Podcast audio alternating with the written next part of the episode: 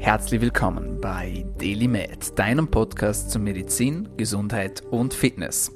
Du bist hier, weil du daran glaubst, dass Gesundheit das Allerwichtigste ist und sich durch deine täglichen Aktionen und Gedanken positiv beeinflussen lässt. Meine Freunde, herzlich willkommen zurück zur Show. Mein Name ist Dr. Dominik Klug und dieser Podcast soll dir dabei helfen, länger, besser und gesünder zu leben. Dafür haben wir auf wöchentlicher Frequenz spannende Themen, Gesundheitsexpertinnen und Experten bei uns zu Gast und sprechen über die Themen Gesundheit, Biohacking, Langlebigkeit und viele, viele weitere spannende Themen. Es gibt eine kleine Vereinbarung, wenn du hier zuhörst, und das ist die folgende. Der Podcast kostet dich keinen Cent, du sollst uns aber pro Episode, die dir gefällt, einen Freund oder eine Freundin zur Show bringen. Dafür spammen wir dich nicht zu mit irgendwelchen Werbeprodukten, wir versuchen dir auch nichts zu verkaufen und wir gehen direkt hinein in die Themen, was viele andere Podcast-Anbieter da draußen eher nicht so machen. Und deswegen sind wir der Meinung, es ist nicht zu viel verlangt, wenn ihr ein bisschen Werbung für uns macht. Ähm, redet über uns bei eurer Familienfeier, wenn ihr mit Bekannten, wenn ihr mit Freunden unterwegs seid. Erwähnt uns, erwähnt den Podcast, zeigt es den Menschen. Ähm, lasst uns einen Kommentar da, abonniert uns, äh, markiert uns auf Instagram, at Klug, Hashtag DailyMed oder, und damit helft ihr uns am allermeisten, ihr schreibt uns eine Bewertung auf Spotify oder noch besser auf iTunes. Also Apple Podcast, dafür einfach Sternebewertung abgeben, zwei, drei Zeilen zum Podcast sagen, so wie das schon sehr, sehr viele vor euch auch gemacht haben. So helft ihr uns, denn so steigen wir in den Rankings und wir schalten keine Werbeanzeigen. Das heißt, diese Show basiert auf organischem Wachstum. Wenn ihr den Podcast teilt, dann wachsen wir. Wenn ihr das nicht tut, dann wachsen wir nicht. Und wenn euch der Podcast nicht gefällt, dann müsst ihr den Deal auch nicht einlösen. Aber wenn ihr was Neues dazulernt, wenn euer Horizont erweitert wird, wenn ihr Spaß dabei habt, wenn ihr ja einfach sagt, hey, das war jetzt eine coole Zeit und wir sind dankbar für die Zeit, die hier das Team von Daily Med investiert, dann tut uns bitte diesen Gefallen, denn dieser Podcast kostet uns nicht nur Geld, sondern auch Zeit, aber dafür wollen wir, und das ist unser Ziel, die Informationen wirklich breitflächig raustragen in die große, weite Welt. Das zum Intro und heute habe ich wieder einen spannenden Erfahrungsbericht für euch, denn ich habe für euch das invasive Tracking Modul Super Sapiens, ein Blutzuckermessgerät, getestet. Menschen, die mir schon länger folgen, wissen, ich bin passionierter, leidenschaftlicher Biohacker. Das heißt, ich liebe es, äh, nicht nur Menschen Gesundheitstipps zu geben, so wie wir es beispielsweise in unseren 1 zu 1 Coachings machen, wo wir den Menschen helfen, dass sie besser schlafen können, dass ihre Verdauung optimiert wird, dass ihre Ernährung besser wird, dass sie einfach wieder die Power haben, um im Alltag und im Beruf voll durchzustarten, sondern wir, und das ist ganz essentiell, wir leben auch das, was wir predigen. Und dazu gehört auch, dass wir neue Dinge ausprobieren, und zwar an uns selbst. Und das ist auch etwas, das hebt uns wahrscheinlich von vielen, vielen anderen Unternehmen auch ab und auch von vielen anderen Podcast-Anbietern, denn wir sprechen nicht nur aus der Theorie, sondern vor allem auch, auch aus der Praxis. Das heißt, wenn wir beispielsweise ein Supplement im Coaching empfehlen, dann haben wir das zu hoher Sicherheit bereits selbst schon ausprobiert. Wir wissen die Struggles, die Pitfalls, wir kennen die Nebenwirkungen, auf was das man achten muss, die Wechselwirkungen und so weiter und so fort. Und äh, immer wieder sind wir auch bereit dazu, etwas Verrückteres auszuprobieren und äh, scheuen uns da auch nicht davor, äh, in den Körper hineinzugehen. Und nachdem, dass ich jetzt sehr lange mit dem Gedanken gespielt habe und gehadert habe und die Vor- und die Nachteile abgewogen habe, die Risiken und so weiter gesehen habe, habe ich mich dazu entschieden, ein Modul zu testen, das sich ein konstantes Glukosemonitoring nennt ein konstantes Glukosemonitoring. Was ist das? Ein konstantes Glukosemonitoring ist ein Device, ein Gadget sozusagen, ein Biohacking-Gadget, ähm, mit dem man seinen Blutzucker langfristig messen kann. Das heißt, viele von euch kennen sicher so diese diese, ähm, diese kleinen äh, Lanzetten, mit denen man sich in den Finger pieksen kann äh, und dann äh, presst man einen Tropfen Blut mühsam aus dem Finger hinaus und lässt es auf einen kleinen Teststreifen tropfen und dann sieht man seinen Blutzucker oder auch seine Ketonkörper im Blut. Spätestens beim letzten Arztbesuch hast du sowas in dieser Regel wahrscheinlich gemacht. Man kann es auch aus der Vene natürlich bestimmen, man kann es aber auch aus den Kapillaren bestimmen. Und äh, somit kann man seinen Blutzucker tracken. Was ist jetzt aber, wenn man wissen möchte, was hat mein Essen, mein Abendessen, mein Mittagessen, mein Snack für einen Einfluss auf meinen Blutzucker? Mein Workout, meine Kältekammer-Session, meine Sauna-Session, mein Supplement, Stress, alle diese Dinge beeinflussen unseren Blutzucker und um das herauszufinden, ist es sehr aufwendig, wenn man sich jedes Mal dafür in den Finger pieksen muss. Und deswegen gibt es diese konstanten Glucose-Monitoring-Geräte. Ursprünglich entwickelt und erfunden für Diabetiker, denn für die ist es natürlich unglaublich wichtig, dass sie nicht in einen Unterzucker, in eine sogenannte Hypoglykämie abrauschen. Vor allem in der Nacht ist es essentiell, weil wenn die das nicht merken, dann kann das fatale Folgen haben. Ursprünglich wurde so ein Gerät also für diese Menschen entwickelt. Wie kann man sich das jetzt vorstellen? Wie sieht das aus? Es gibt verschiedene Anbieter da draußen und es gibt verschiedene Geräte da draußen. Und ich habe mich schlussendlich für ein Gerät entschieden, das sich Super Sapiens nennt. Unbezahlte Werbung an dieser Stelle. Ich habe das Gerät selbst bestellt, ich habe es selbst gekauft und ich war auch nicht in Kontakt mit der Firma, bis auf ein bis zwei Verlinkungen auf Social Media. Aber wie gesagt, ich habe dafür kein Geld bekommen und habe das Device auch selbstständig finanziert. Wie macht man das Ganze? Schlussendlich presst man sich einen Sensor äh, in seinen Trizeps hinein. Also in äh, seinem Musculus triceps, ist der, der Muskel, der sich an der Hinterseite deines Oberarms befindet, ja. Und dort hinein presst man diesen Sensor. Jetzt klingt das erstmal unglaublich äh, verrückt und auch äh, ein bisschen invasiv, weil schlussendlich durchsticht man seine Haut damit und äh, sticht unter das Unterhautfettgewebe diesen Sensor hinein in seinen Muskel. Und bevor er mich jetzt als komplett irre und verrückt abstempelt, so wie das viele, viele Menschen getan haben auf Social Media, ist aber vollkommen in Ordnung, da können wir nachher noch drüber sprechen, lasst mich über meine Motivation darüber sprechen, warum dass ich das Ganze gemacht habe und was ich daraus für Learnings gezogen habe. Erstmal, warum sollte man sowas machen? Den ersten Grund habe ich euch schon berichtet.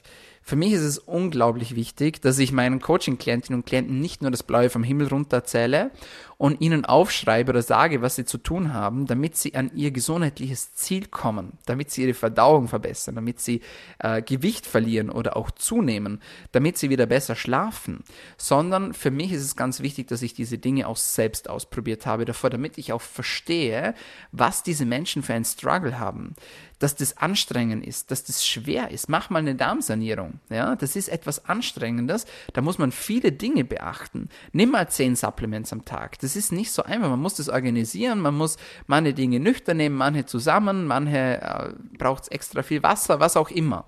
Ja, und für mich ist es unglaublich wichtig, dass ich da einfach nicht nur irgendwas erzähle, sondern dass ich auch das lebe, was ich predige.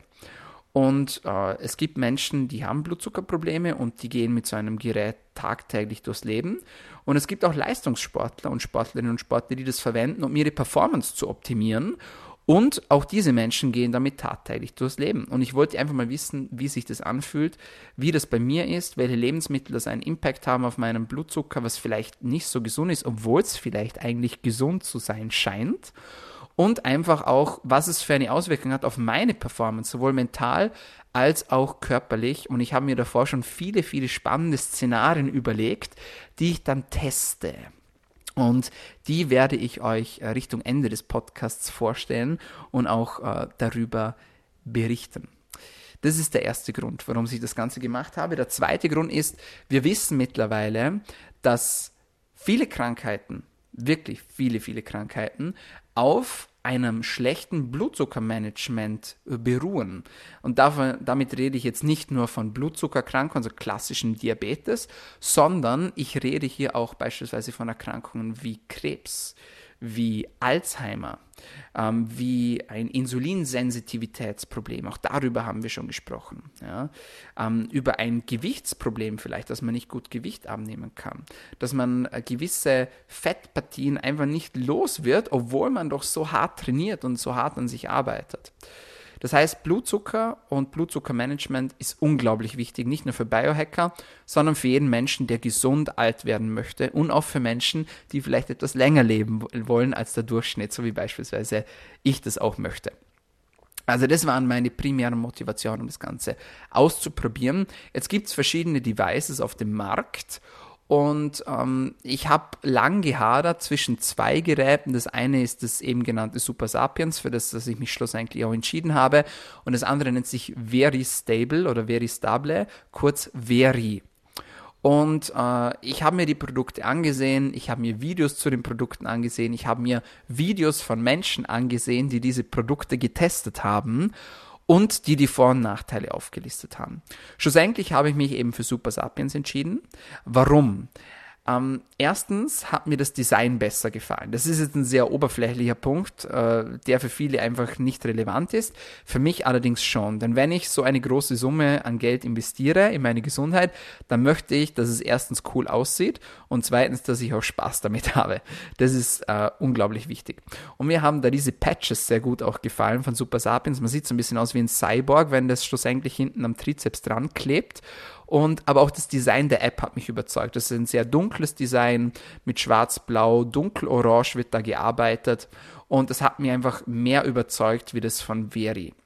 Schlussendlich ist Super Sapiens ein Stück teurer als Veri. Wir kommen dann äh, später noch auf den Preis zu sprechen. Ähm, für mich war es das aber der Wert. Ich wollte das jetzt einfach einmal machen und dann auch wirklich knackig und ordentlich, so wie ich eigentlich alles sehr gerne mache in meinem Leben. Das heißt, ich bin kein Fan von halben Sachen, sondern wenn ich was machen möchte, dann will ich das auch voll durchziehen. Und deswegen habe ich mir nicht nur die App geholt und ich habe mir nicht nur fünf Sensoren geholt von Super Sapiens, äh, sondern ich habe mir auch eine Uhr dazu geholt.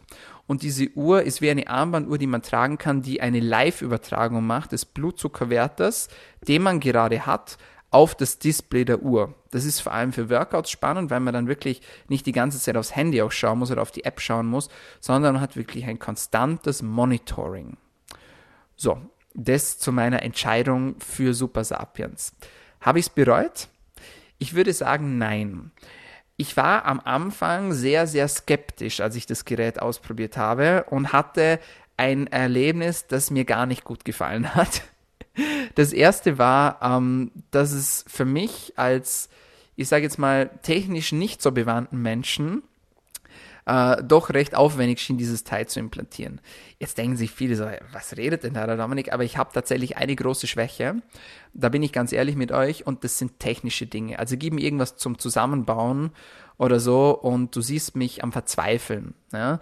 Ihr könnt mich alle möglichen Dinge fragen zum Thema Gesundheit, Langlebigkeit, Biohacking, Gesundheitsoptimierung, Ernährung, Rezeptoren, Hormone und so weiter und so fort. Gebe ich euch Antworten auf die meisten Dinge äh, oder versuch's zumindest. Aber wenn es um technische Dinge geht, dann bin ich raus. Und äh, deswegen äh, durfte das dann auch meine Freundin machen, äh, die auch äh, Krankenschwester ist. Und äh, sie durfte das dann implantieren für mich. Sie hat es sehr gut gemacht. Schlussendlich konnte ich es dann auch alleine machen. Aber es ist die Verpackung beziehungsweise die Zusammensetzung, man muss dann was aufschrauben, man muss was abschrauben und dann muss man das Ganze raufpressen auf den Trizeps und dann wird der Sensor sozusagen äh, eingeschossen und auch automatisch festgeklebt an der Haut. Für alle, die sich das nicht vorstellen können, wir haben ein Reel dazu gemacht auf Instagram, das gerade an der 100.000 Aufrufgrenze knackt. Äh, das heißt, es hat offenbar für Aufsehen und für Aufruhr gesorgt, ähm, denn ich habe tatsächlich auf keinem meiner Reels so viele Aufrufe wie auf diesem Blutzucker-Reel. Könnt ihr euch das gerne anschauen, einfach auf Instagram at dominik-klug, dann die Reels abrufen und dann Blutzucker-Tracking, das Projekt. Da sieht man den Prozess, wie ich mir dieses Teil, beziehungsweise wie mir meine Freundin dieses Teil in den Oberarm hineinrammt. Also, sehr dramatisch. Äh, es tut aber gar nicht weh, auch wenn ich da ein bisschen das Gesicht verziehe. Das ist eher meine Angst äh, vor dem Sensor, beziehungsweise vor der Nadel, die dann aber schlussendlich auch wieder rauskommt. Äh, es tut aber schlussendlich nicht weh, wenn man es richtig macht. Wenn man es richtig macht. Und da auch schon der zweite Pitfall, wo man aufpassen muss. Im ersten Sensorwechsel war es so, also man kann sich das so vorstellen, der Sensor hält zwei Wochen. Danach braucht man einen neuen Sensor. Man kann eine Pause machen zwischen dem Sensorwechsel man kann eine Woche pausieren, man kann drei Tage pausieren, man kann sie auch gleich den nächsten direkt reinjagen. Aber am zweiten Sensorwechsel haben wir zu tief gestochen und ich habe irgendwo einen kleinen Nerv erwischt. Ich habe das dann so gemerkt, dass das Ganze geschmerzt hat. Es hat mich dann auch elektrisiert in der Hand. Ich bin in der Nacht immer wieder aufgewacht, musste den Sensor dann, und das war sehr nervig, ähm, zwei Tage bevor er eigentlich abgelaufen ist, wieder rausnehmen. Das hat mich wirklich geärgert. Aber gut, man lernt daraus. Äh, den nächsten Sensor habe ich dann höher gestochen. Das hat wunderbar funktioniert. Ich konnte damit schlafen, ich konnte damit trainieren, ich konnte alles damit machen. Auch Handbewegungen, alles Mögliche. Ähm, auch auf Druck hat das Ganze nicht reagiert. Das ist einfach super angenehm. Man merkt gar nicht mehr, dass es drin ist. Man muss halt nur schauen, dass man es auch wirklich in die Muskelpartie sozusagen hineinsticht und dass man von der Höhe her auch angenehm ist. Dass man auch eine Seite wählt, in der man vielleicht nicht gerade dominant ist und auch auf der Seite, wo man vielleicht nicht gerade schläft, weil natürlich der Schlaf natürlich auch eine, eine sehr, sehr wichtige Komponente auch ist und auch einen Störfaktor darstellen kann. Auf diese Dinge sollte man achten. Das ist das eine. Der Sensorwechsel per se ist unkompliziert und ähm, man muss sagen, es geht auch sehr gut zum Reinigen. Das heißt, man kann diese Patches, also diese Tapes über dem Sensor einfach wieder abmachen man kann äh, sich dort äh, mit Alkohol ringsherum reinigen und äh, man kann dann einfach wieder einen neuen Patch darüber machen. Diese Patches und auch das Gerät selbst sind wasserdicht und, das war ein riesengroßer Vorteil, sie halten extreme Temperaturschwankungen aus. Also wir sind gleich in der ersten Woche, in der wir das Ganze getestet haben, äh, übers Wochenende äh, ein bisschen Wellnessen gegangen und haben dort nicht nur eine Kryokammer getestet, in der es minus 90 Grad hatte, sondern waren auch in sehr heißen Saunen. Das heißt, dieses Teil hatte innerhalb von drei Tagen Temperaturunterschiede von knapp 200 Grad. Und es hat es überlebt, es hat es überstanden. Äh, ich hatte ein bisschen ein komisches Gefühl, wenn man sowas im, im Arm drin hat und ich weiß, hält es jetzt äh, oder hält es nicht, vor allem wenn es so teuer ist. Aber es hat Gott sei Dank funktioniert. Und von dem her war das auch für mich so eine Komponente, wo ich sage, hey, mega, ich kann damit alles machen. Ich kann damit Eisbaden gehen, ich kann damit in die Kryokammer, ich kann damit in die finnische Sauna, ich kann damit äh, mein CrossFit-Workout machen, ich kann damit schlafen und, und, und, und, und. Hat alles perfekt und wunderbar funktioniert. Also wenn man es richtig implantiert, dann ist es überhaupt gar kein Problem. Wie ist es mit der App? Mit der App äh, hatte ich am Anfang ein bisschen Schwierigkeiten. Denn es hatte mir am Anfang einen zu hohen Wert angezeigt. Also ich habe den, hab den Sensor implantiert und ich hatte einen, einen Zuckerwert von einer Stunde nach der Mahlzeit von 150, was viel zu hoch ist. Ja, also normalerweise für Leute, die schon öfter beim Arzt waren, die wissen, der nüchterne Blutzucker sollte so unter 100 ungefähr sein, wobei da die Grenzen auch nicht so streng zu ziehen sind, meiner Meinung nach. Äh, wenn man über 100 geht, dann befindet man sich so im Prädiabetes-Bereich und wenn man dann über 124 geht, dann äh, ist man sozusagen in einem Diabetesbereich drin. Äh, das ändert sich allerdings, wenn man gegessen hat. Das heißt, ein postprandialer Blutzuckerwert, also ein Zuckerwert nach der Mahlzeit, darf höher sein, darf auch kurzfristig sehr hoch sein, sollte sich dann aber wieder runtergehen und stabilisieren. Das heißt, man sollte dann so bei 120, 130 sein, aber nicht unbedingt über 150. Das kann kurzfristig mal passieren, kommt auch darauf an, was man gegessen hat und Co. Aber langfristig sollte der Zucker nicht über 150 sein, wenn ich äh, vor ein oder zwei Stunden gegessen habe. Das deutet eher auf ein Problem hin. Und bei mir war das in den ersten drei Tagen. Ich hatte schon Panik. Ich habe mir gedacht, ich werde der erste zertifizierte Gesundheitscoach sein, der sich selbstständig mit einem Diabetes diagnostiziert, obwohl er einfach gar nichts davon bemerkt hat. Äh, meine äh, Befürchtungen haben sich aber Gott sei Dank nicht bewahrheitet und nach drei Tagen, wie durch Magie, äh, hatte ich plötzlich niedrigere Werte und auch seither normale Werte. Also offenbar brauchte der Sensor etwas Zeit, um sich zu orientieren und um auch die Normwerte zu checken, also in welchem Bereich dass man sich normalerweise befindet. Ähm, das ist auch so eine Sache, die man wissen muss. Apropos kalibrieren und optimieren, wenn man den Sensor reinmacht, also wenn man den an die Haut anbringt, beziehungsweise unter die Haut einsticht, dann braucht er eine Stunde, um aufzuwärmen. Also 60 Minuten, bis das Ganze warm ist. Äh, und dann äh, kann man auch die Echtzeitübertragung starten auf das Handy. An der App sieht man dann einen Verlauf, ja, das heißt eine Kurve, die steigt und sinkt oder auch einfach konstant bleibt, je nachdem, was man gerade macht. Und da wird es dann richtig, richtig spannend, denn da habe ich einige Experimente dazu gemacht. Äh, ich habe mir eben die Uhr dazu noch geholt, äh, einfach um auch während, während dem Workout nachzusehen, wie sich der Blutzucker verändert, weil ich da nicht die ganze Zeit aufs Handy schauen möchte. Das muss man nicht machen, das sind nochmal 150 Euro on top. Ähm, man kann das machen, wenn man das möchte. Ich wollte das für euch einfach auch mittesten, um die gesamte Experience auch zu haben. Aber ein Tipp von mir an euch, das muss jetzt nicht zwingend sein, kann aber für Leistungssportler sehr, sehr interessant sein. Leichtathleten, Schwimmer, wie auch immer. Ähm, das ist schon etwas, was man machen kann, aber es sind halt wieder extra Kosten, die da auf einen zukommen. Dann gibt es eine Funktion, die finde ich sehr, sehr cool, nämlich wenn es Lücken gibt, das heißt beispielsweise über Nacht, wenn man das Handy aus hat ähm, oder wenn man im Flugmodus sich befindet, dann kann man am nächsten Tag mit dem Handy über den Sensor drüber swipen, also drüber scannen. Dann spürt man am Handy so einen kleinen Vibrationsruck und dann werden die Daten aktualisiert. Und das geht in Sekundenschnelle. Also mehr oder weniger in Millisekundenschnelle. Und das ist sehr cool, weil man kann sich dann so drüber streifen wie so ein Cyborg. Als Biohacker gefällt mir das natürlich. Viele Menschen finden das auch einfach nur crazy. Äh, was ich auch verstehe, ja, viele Menschen haben mir auf Instagram geschrieben, gesagt, das ist total übertrieben, was du da machst, ja, ähm, finde ich überhaupt nicht gut. Äh, es gibt Menschen, die haben Zuckerprobleme, die kämpfen damit jeden Tag und du machst es aus Spaß und Jux sozusagen. Ich musste denen dann, oder ich musste es ihnen nicht, aber ich habe ihnen dann versucht zu erklären, dass ich das nicht aus Spaß mache und weil mir langweilig ist, sondern dass das einen beruflichen Hintergrund auch hat und dass ich Menschen helfe in meinem täglichen Business und dass ich das eben am allerbesten dann machen kann, wenn ich mich in die Situation von diesen Menschen hineinversetzen kann. Auch zum Beispiel in die Situation von zuckerkranken Menschen oder Profisportlern, wie auch immer. Das da dazu. Aber wie gesagt, man muss auch nicht alles gutheißen, was man online sieht. Das verstehe ich auch. Ähm, für mich war die Motivation und der Sinn auf jeden Fall klar. So, also, was sind die Pitfalls von einem konstanten Glukosemonitoring? Erstens, gebt dem Device etwas Zeit, um sich einzustellen. Das ist Punkt Nummer eins.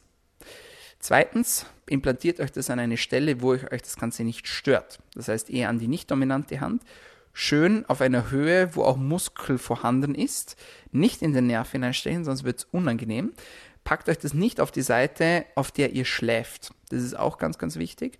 Und äh, on top dazu sieht auch dazu, dass ihr regelmäßig eure Daten trackt, beziehungsweise dass ihr auch regelmäßig die Daten aktualisiert, also dass ihr drüber swiped mit dem Device. Denn, und das fand ich auch ein bisschen schade, jetzt von mir selbst, wenn ich einen strengen Tag hatte, dann habe ich nicht mehr aufs Handy geschaut und habe nicht meinen Blutzucker beobachtet, sondern habe das jetzt immer am Ende dann gemacht, obwohl ich verschiedene Dinge eigentlich gemacht habe, wo es jetzt interessant gewesen wäre zu sehen, was sich denn jetzt gerade tut bei meinem Blutzuckerspiegel. Prinzipiell unterscheidet man von einem normalen Bereich, einem Performance-Bereich und einem Regenerationsbereich. Das heißt, äh, in einem Performance-Bereich sollte ich mich höher befinden als in einem Regenerationsbereich. Denn wenn ich jetzt einfach hier in Ruhe sitze, und den Podcast aufnehme, dann äh, brauche ich logischerweise nicht so viel äh, Zucker, wie wenn ich jetzt einen Workout mache. Und da gibt es eben diesen Recovery-Bereich, wo man sich ungefähr zwischen 70 und 140 Milligramm pro Deziliter befindet. Und dann gibt es diesen Performance-Bereich, wo man sich zwischen 110 und 180 Milligramm pro Deziliter befinden kann. So, jetzt wird es ganz, ganz spannend, denn man kann natürlich mit diesem Device verschiedenste Dinge ausprobieren. Und ich habe schon ein paar Sachen gesagt, die ich unbedingt wissen wollte. Das heißt, ich wollte wissen, was hat mein Blutzucker für einen Einfluss, beziehungsweise umgekehrt, ich wollte wissen, was haben Dinge wie eine Kältetherapieanwendung, Sauna, Sport, ein Spaziergang, verschiedene Lebensmittel, Stress, was haben die für einen Impact auf meinen Blutzucker? Gibt es vielleicht Lebensmittel, die mir gar nicht so gut tun, wie ich eigentlich glauben würde? Und die Antwort war definitiv ja. Denn ich habe beispielsweise beobachtet, dass ich bestimmte Lebensmittel insofern nicht vertrage, als diese meinen Blutzucker total eskalieren lassen. Und die Menschen, die hier schon länger zuhören, die wissen, wenn wir Zucker konsumieren, Glucose konsumieren, dann wird Insulin ausgeschüttet von unserer Bauchspeicheldrüse. Und äh, dieses Insulin bringt den Zucker wieder hinein in die Zellen. Und wenn ich jetzt einen Peak habe, das heißt, wenn mein Blutzucker ausschießt, wenn ich beispielsweise Süßigkeiten esse, dann brauche ich viel Insulin, um diesen Zucker wieder in die Zelle zu bringen. Jetzt warte ich eine Stunde, mache das Ganze wieder dann passiert dasselbe wieder. Dann warte ich wieder zwei Stunden und dann mache ich das Ganze wieder und dann passiert das Ganze wieder. Und schlussendlich befinde ich mich in dieser wirklich turbulenten Berg- und Talfahrt meines Blutzuckers und mein, meine Bauchspeicheldrüse kommt gar nicht mehr her mit der Insulinproduktion und das ist der beste Weg, um sich selbst erstmal in ein Insulinproblem zu schießen, also in ein Insulinsensitivitätsproblem zu schießen und langfristig auch in ein Zuckerproblem zu schießen mit allen möglichen Folgen, die wir vorhin schon bereits kurz angeschnitten haben. Und da gab es Lebensmittel, die haben mich wirklich verwundert. Und wenn ich eine Gruppe nennen müsste, die meinem Blutzucker einfach gar nicht gut tut, und ich sage jetzt bewusst mir nicht gut tut, weil es kann bei jedem anders sein, aber wenn es bei mir eine Lebensmittelgruppe gibt, die mir nicht gut tut, dann ist es Obst. Und jetzt werden viele sagen so, was, Obst, Obst ist doch gesund, keine Ahnung, aber Obst ist etwas, das mit Vorsicht genossen werden muss. Das sage ich auch immer wieder und ich ernte dafür auch immer wieder Kritik, aber in diesem Experiment habe ich gesehen, dass ich damit nicht ganz so falsch liege. Denn Obst bzw. Süßes zum Nachtisch, ja, Beeren, Bananen, Dinge, die ho einen hohen Fructosegehalt haben, sind von der Natur gegeben worden, nicht damit wir das als Mahlzeit zu uns nehmen, sondern damit wir das als Nachtisch zu uns nehmen. Und das ist ein Problem, das viele Menschen haben. Viele Menschen essen Glucose bzw. Fructose, also Fruchtzucker, als Mahlzeitenersatz. Und dazu ist es nicht gedacht. Es spricht nichts dagegen, wenn man sich hin und wieder einen Nachtisch gönnt, nach der eigentlichen Mahlzeit. Aber wenn man das Ganze ersetzt und beispielsweise am Nachmittag als Snack eine Banane und Beeren und Apfel futtert, dann kann es wie bei mir beispielsweise einen unglaublich negativen Impact auf den Blutzucker haben. Und bei mir war das beispielsweise so, ich hatte die größten Spitzen von 180 und höher, wenn ich Fructose konsumiert habe und nichts dazu gegessen habe, also keine Proteinquellen dazu, keine Ballaststoffquellen dazu, ja nicht irgendwie einen Salat dazu oder davor einfach normal gegessen habe, irgendwie ein Fleisch gegessen habe, Fisch gegessen habe, einen Salat gegessen habe, was auch immer, sondern wenn ich gesnackt habe. Also als Snack beispielsweise eine Dattel, eine Banane und einen Apfel. Das waren die höchsten Spitzen, die ich hatte und das war auch die Zeit, in der mein Blutzucker am längsten benötigt hat, bis er sich wieder stabilisiert hatte. Das heißt, auch danach, als ich gar nichts mehr gegessen hatte, hat mein Zucker immer wieder so kleine Ausschläge gehabt und es hat einfach gedauert, bis sich diese Kurve wieder stabilisiert hat. Das heißt, normalerweise am Tracking-Device an der App kann man sich die Zuckerkurve so wie eine Welle vorstellen. Das heißt, so wie eine schöne Welle und es gibt Schwankungen im Tagesverlauf, das ist ganz normal, ja, je nachdem, was für körperliche Anstrengungen das wir haben, ob wir gerade Stress haben und Co. Also gerade auch Zeiten von extremem Stress, da reden wir jetzt gleich drüber, all das hat Einfluss auf den Blutzuckerwert. Und ich habe das auch gesehen, wenn ich extrem stressige Phasen hatte, dass mein Blutzucker gestiegen ist obwohl ich eigentlich gar nichts gegessen habe. Wie kann man sich das erklären? Ganz einfach dadurch, wenn wir in der Steinzeit von etwas davonrennen mussten, dann war das eine Gefahr für uns. Wir brauchten Energie, damit wir rennen konnten oder kämpfen konnten. Woher kommt diese Energie? Die Antwort nennt sich Gluconeogenese, das heißt die Glucose-Neubildung, die kurzfristig dann zur Verfügung steht im Blutkreislauf, damit wir diese Energie wieder verwerten können, damit wir von der Gefahr davonlaufen können, damit wir kämpfen können. So, wenn ich jetzt aber Stress habe und dabei sitze, mein Körper aber nicht weiß, dass ich gerade nicht vom Säbelzahntiger davon renne, sondern halt sonst einfach Stress habe, dann mobilisiert er die Glucose, ich brauche die aber gerade gar nicht, zumindest nicht für körperliche Zwecke. Und wenn ich diese dann nicht verbrauche, also mich nicht dann bewege, dann bleibt diese Glucose auch hoch und muss wieder abgebaut werden vom Körper. Das dauert wieder Zeit, es braucht wieder Energie und so weiter und so fort. Ich habe mit vielen Lebensmitteln experimentiert. Und ich habe zum Beispiel für mich entdeckt, dass wenn ich Fleisch oder Fisch mit einem Salat esse, an einem Mittag, dass das nahezu keinen Impact hat auf meinen Blutzucker. Das heißt, der Blutzucker bleibt stabil. Am besten Erfahrungen gemacht habe ich mit Lachs, interessanterweise. Da hat sich fast gar nichts getan. Wenn ich dann einen Nachtisch nachgeschossen habe, also beispielsweise dunkle Schokolade oder eine Banane oder eine Handvoll Obst, also Beeren meine ich, so eine Handvoll Beeren, dann wiederum hat es schon sein können, dass mein Blutzucker ein bisschen ausschlägt noch, allerdings nicht so hoch, wenn ich nur Fructose konsumiert habe. Anderes Beispiel. Ich hatte einen strengen Tag und hatte keine Lust mehr, mir was zum Abendessen zu machen. Es war schon recht spät, es war schon halb neun. Ich gehe normalerweise so um zehn ins Bett, ähm, deswegen sage ich recht spät. Und ich hatte keine Lust mehr, was zu kochen. Und ich habe einen Proteinshake genommen. Ich sage jetzt nicht von welcher Firma, aber ich habe einen Proteinshake hergenommen, äh, habe den mit Mandelmilch sozusagen getrunken und hatte dann auch noch äh, zusätzlich eine Banane. Und bin dann schlafen gegangen und bin am nächsten Tag aufgewacht und hatte mich richtig schlecht gefühlt. Ich hatte das zwei, drei Mal in dieser Zeit, wo ich jetzt getrackt habe. Es sind knapp zehn Wochen gewesen, mit einer kleinen Pause dazwischen auch. Und ich habe gemerkt, ich habe eigentlich lange genug geschlafen und der Schlaf selbst war eigentlich auf den ersten Blick gar nicht so schlecht. Als ich dann aber auf, den, auf die App geschaut habe, habe ich gesehen, dass ich einen riesengroßen Spike hatte, also einen riesengroßen Ausschlag vom Blutzucker, nachdem ich mein, unter Anführungszeichen, Abendessen konsumiert hatte. Und dann, und jetzt kommt der Clou, hat es lange gedauert, bis sich das stabilisiert hatte, nämlich mehrere Stunden über die Nacht. Und ich hatte dann in der Nacht einen kleinen Hypo, das heißt, mein Blutzucker ist abgefallen und musste wieder erhöht werden. Und ich hatte nicht diese schöne Wellenform, die ich normalerweise hatte, sondern ich hatte Zacken drin. Und ich stelle das in direkte Korrelation, nicht in Kausalation, also nicht in Kausalität, sondern in direkte Korrelation ähm, mit dem, was ich davor am Abend gegessen hatte. Das ist mir nämlich zweimal passiert und an den anderen Abenden nicht. Und an beiden von diesen Abenden hatte ich erstens Speck gegessen und zweitens nicht so gesund gegessen. Ja, jetzt werden viele sagen, ja, aber Obst ist doch gesund. Nein, wenn man es falsch isst, dann kann Obst auch absolut ungesund sein. Also mit Fructose ist auch nicht zu scherzen. Und es wird jetzt ganz viel aus der Bahn werfen und da werden jetzt ganz viele Fragen auftreten. Aber schlussendlich ist auch Fruchtzucker ein Zucker. Man darf das einfach nicht vergessen.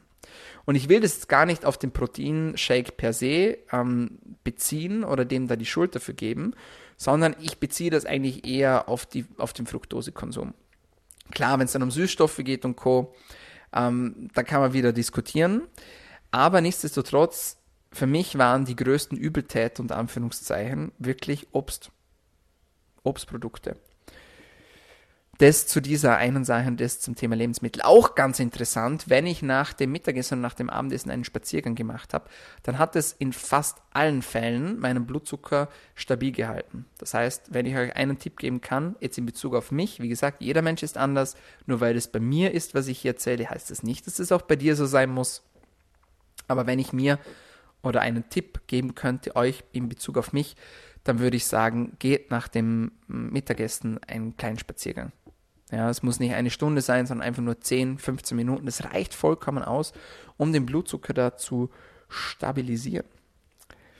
Nächster Punkt, der sehr spannend war, war das Thema Wellness. Ähm, ich habe es schon berichtet, Temperaturunterschiede perfekt standgehalten, dieses Device. Und vor allem die Kältetherapie war interessant, denn ich habe so gemerkt, ähm, dass wenn man eine akute Kältetherapie macht, also Kryotherapie oder so nach der Sauna in ein eiskaltes Becken geht, dass das den Körper erstmal sehr stresst. Das heißt, es wird mehr Glucose mobilisiert, mehr Zucker mobilisiert, das heißt, der Blutzucker steigt kurzfristig an, geht dann aber niedriger, als er im Ausgangszustand war. Das heißt, langfristig profitiert man davon. Also kurze Stressreaktion, Energiereserven werden mobilisiert, danach Stabilisierung des Blutzuckers bzw. eine leichte Besserung auch des durchschnittlichen Blutzuckers. Das ist auch etwas, das ich sehr, sehr, sehr, sehr spannend fand. Thema Stress haben wir schon angesprochen.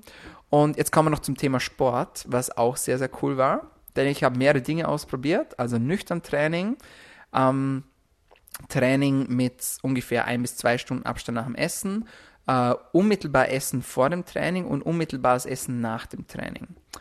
Und was schon beeindruckend war, war zu sehen, was man in der Wissenschaft, in der Theorie ja weiß. Das heißt, wenn man ein hartes Workout hatte, dann exprimiert man spezielle Glukosetransporter auf seinen Zellen. Man nennt sie aus Glut. Da gibt es verschiedene Punkte, 1, 2, 3, 4, 5. 5 zum Beispiel für Fructose zuständig. Glut 4 eher für ähm, eine, eine schwammähnliche saugende Wirkung der Muskulatur nach dem Workout in Bezug auf Glucose. Das heißt, man hat dieses Zeitfenster nach dem Workout, in dem man auch Kohlenhydrate konsumieren kann, die dann aber wenig Einfluss auf den Blutzuckerspiegel haben, weil die mehr oder weniger direkt wieder aufgesogen werden. Und es war schön zu sehen, dass auch wenn man ja jetzt mal ein, eine Mahlzeit hatte mit vielen Kohlenhydraten, nicht unbedingt komplexe Kohlenhydrate, sondern einfach auch mal weißen Reis oder Nudeln, dass das dann fast keinen Einfluss hatte auf den Blutzuckerspiegel, wenn man unmittelbar davor richtig hart trainiert hat. So war das bei mir der Fall. Das fand ich unglaublich spannend. Ähm, was ich auch spannend fand, das habe ich gerade heute nochmal ausprobiert und verifiziert, wenn ich vor dem Training Kohlenhydrate esse, also oder beispielsweise eine Banane esse, dann steigt der Blutzucker natürlich an sofort, also diesen Peak, den ich äh, sonst vorhin gerade beschrieben habe. Wenn ich dann aber anfange zu trainieren, dann kann ich diesen Zucker verwerten und habe dann eine bessere Workout-Performance. Das heißt, ich kann mehr Energie haben im Workout, wenn ich mich davor nochmal auflade mit Zucker bzw. mit Kohlenhydraten und das dann auch langfristig halten, ohne dass mein Blutzucker eskaliert in die Spitze, sondern es geht dann eher so leicht langsam aufwärts und geht dann in so eine große Welle über, die dann nach dem Workout wieder sinkt. Wenn ich nüchtern trainiere, dann tue ich mir eher schwer. Das heißt, dann kratzt der Blutzucker dann auch an der unteren Grenze. Das heißt, für mich wäre es eher von Vorteil, wenn ich zumindest eine Kleinigkeit essen würde vor dem Training. Unterm Training habe ich nicht gegessen, einfach weil ich das nicht kann. Wir machen momentan ein hartes CrossFit-Workout und es geht einfach nicht. Also ich kann dazwischen nur einfach nicht essen. Das schaffe ich nicht, da wird mir übel. Ähm, deswegen konnte ich das nicht wirklich, nicht, wirklich ausprobieren. Ja, äh, ansonsten, welche Lebensmittel haben mir ganz schlecht getan, abseits von Obst? Prozessierte Lebensmittel. Das heißt, wir haben damit Wraps experimentiert, also Tortilla Wraps, wie man es kennt, äh, und ja, prozessiertes Lebensmittel, viel Gluten und Co. Das war auch was, wo der Blutzucker eskaliert ist und lange gebraucht hat, also mehrere Stunden, um sich wieder zu stabilisieren. Das da dazu. Also insgesamt muss ich sagen, so ein paar Szenarien jetzt für euch, die ich jetzt hier gezeigt und präsentiert habe, mega, mega spannende Experience, mega interessantes Erlebnis, in dem ich sehr viel über mich kennengelernt habe, aber auch viel gelernt habe, was Thema Lebensmittel betrifft. Und ich kann das jedem nur empfehlen, wenn ihr nicht wisst, welche Lebensmittel tun mir gut. Weil man spürt es ja nicht direkt. Man merkt ja nicht so am Essen so, boah, Blutzucker ist jetzt aber 180, ja. Und zwei Stunden später, boah, ist aber immer noch hoch. Das muss man halt mal tracken, damit man das gesehen hat. Dann kann ich euch das empfehlen. Probiert es aus. Versucht Dinge, die vermeintlich auch gesund sind. Haferflocken, Obst, was auch immer Gemüse, schaut euch das an, was das für einen Einfluss hat auf euren Blutzuckerspiegel und wie ihr dagegen lenken könnt. Denn ein gesunder Blutzuckerspiegel bzw. ein gesundes Blutzuckermanagement und auch die Fähigkeit des Körpers adäquat auf Zucker zu reagieren, schenkt euch nicht nur viele, viele Jahre, sondern schenkt euch auch wirklich Lebensqualität und Gesundheit. Soll das jetzt jeder machen? Um Gottes Willen, nein. Vor allem, wenn man neu ist im Biohacking-Bereich oder wenn man sich noch nicht so viel mit diesen Themen Tracking beschäftigt hat, dann ist ein invasives Tracking wie dieses, wo man sich was in den Bizeps, äh, in den Trizeps reinrammt, absolut kein guter Startpunkt. Man muss auch wissen, wie man mit den Daten umgeht. Und das ist auch das, was ich immer predige. Doktert nicht an euch selbst rum, gerade wenn es um Daten geht, Schlafdaten und Co. Oder auch sowas, nehmt euch jemanden an die Hand. Ja, und wir sind da auch wirklich offen, wir sind da auch Ansprechpartner für diese Dinge. Wir haben Menschen im Coaching, die diese Dinge tun, die tracken, sowohl invasiv als auch nicht invasiv und die sich auch Hilfe holen bei der Auswertung dieser Daten. Denn ich kann alle möglichen Daten erheben. Wenn ich nicht weiß, was ich damit anfangen soll, dann ist es wie wenn ich in die Werkstatt gehe äh, und sag, äh, ja, ich glaube, mein Auto ist kaputt. Dann kommst du drei Stunden später wieder und der Mechaniker sagt, ja, Auto ist kaputt. Stimmt. Viel Spaß ja super, was soll ich denn jetzt machen? und deswegen, ihr braucht jemanden, der sagt, das und das und das ist kaputt, ich würde das und das und das machen und ich biete auch an, dass ich das mit dir mache oder dass ich das für dich mache. Und so ist es auch bei uns, bei DailyMed, in den 1 zu 1 Coachings. Das heißt, wenn du da Interesse hast, um reinzugehen, um deine Ernährung zu optimieren, um herauszufinden, welche Lebensmittel tun mir gut, welche tun mir nicht so gut. Wenn du dein Gewicht optimieren möchtest, Sommer kommt, ja, ich sag's nur an dieser Stelle. Wenn du deinen Schlaf optimieren möchtest, wieder mehr Energie möchtest, voll durchstarten möchtest, beruflich und privat, dann schreib uns gerne, beziehungsweise am besten gehst du auf unsere Homepage www.daily-med.at www.daily-med.at, dann auf Coaching klicken und dann kannst du dort dein persönliches kostenloses Erstgespräch mit mir persönlich vereinbaren. Das heißt, total unverbindlich, äh, kostet dich keinen Cent. Wir reden über dich und deine Ausgangssituation, wo du hin möchtest und was wir gemeinsam erreichen können. Ich freue mich von dir zu hören und äh, bleib jetzt mal so mit dieser Zusammenfassung in dieser Episode. Eine Sache gehört aber noch geklärt und das ist dieses Thema Preis. Und da habe ich ja gesagt, auch und deswegen ist es auch keine Tracking-Methode für jeden, weil der Preis einfach recht hoch ist. Das heißt, ich habe jetzt für diese zehn Wochen habe ich 450 Euro gezahlt plus das, ähm, dieses, diese Uhr, dieses Armband für das Live-Tracking, nochmal 150 Euro sind 600 Euro Ja, jeder Sensor hält zwei Wochen, fünf Sensoren sind drin, also sind zehn Wochen insgesamt. Man kann Pause machen. Ähm, ja, trotzdem, schlussendlich, 60 Euro pro Woche ist knackig. Auf jeden Fall. Und äh, wie gesagt, es ist auch nicht für jeden geeignet. Es soll auch nicht jeder machen. Es muss auch nicht jeder machen. Für mich war das etwas, das schon lange auf meiner Liste stand und mit dem ich jetzt auch der Meinung bin, dass ich vielen Menschen damit weiterhelfen kann. Ich hoffe, ich konnte auch dir mit dieser Aktion so weiterhelfen. Äh, schau dir unbedingt das Reel an. Äh, 100.000 Aufrufe, ich kann es selber noch nicht ganz glauben. Kannst auch die Kommentare drunter durchlesen, teils sehr amüsant äh, und auch nachdenklich. Aber schau dir das sehr, sehr gerne an. Schau vorbei auf Instagram, abonniere uns und wie gesagt, wenn du möchtest, lass uns auch gerne ein Review da auf iTunes. Da würden wir uns sehr darüber freuen. Alles Liebe. So, meine Freunde, das war's von uns für heute bei DailyMed, deinem Podcast zur Medizin, Gesundheit und Fitness.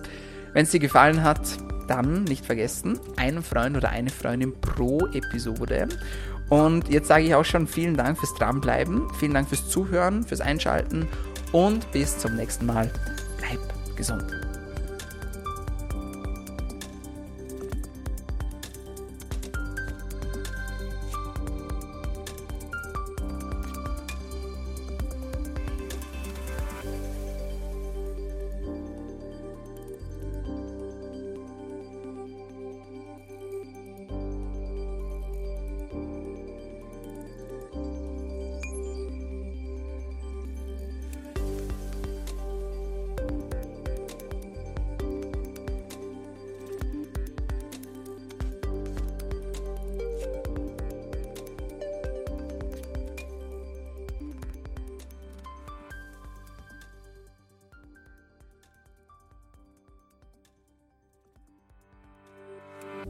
Der DDMAP Podcast wird kreiert, aufgenommen und bereitgestellt durch Dr. Dominik Klug.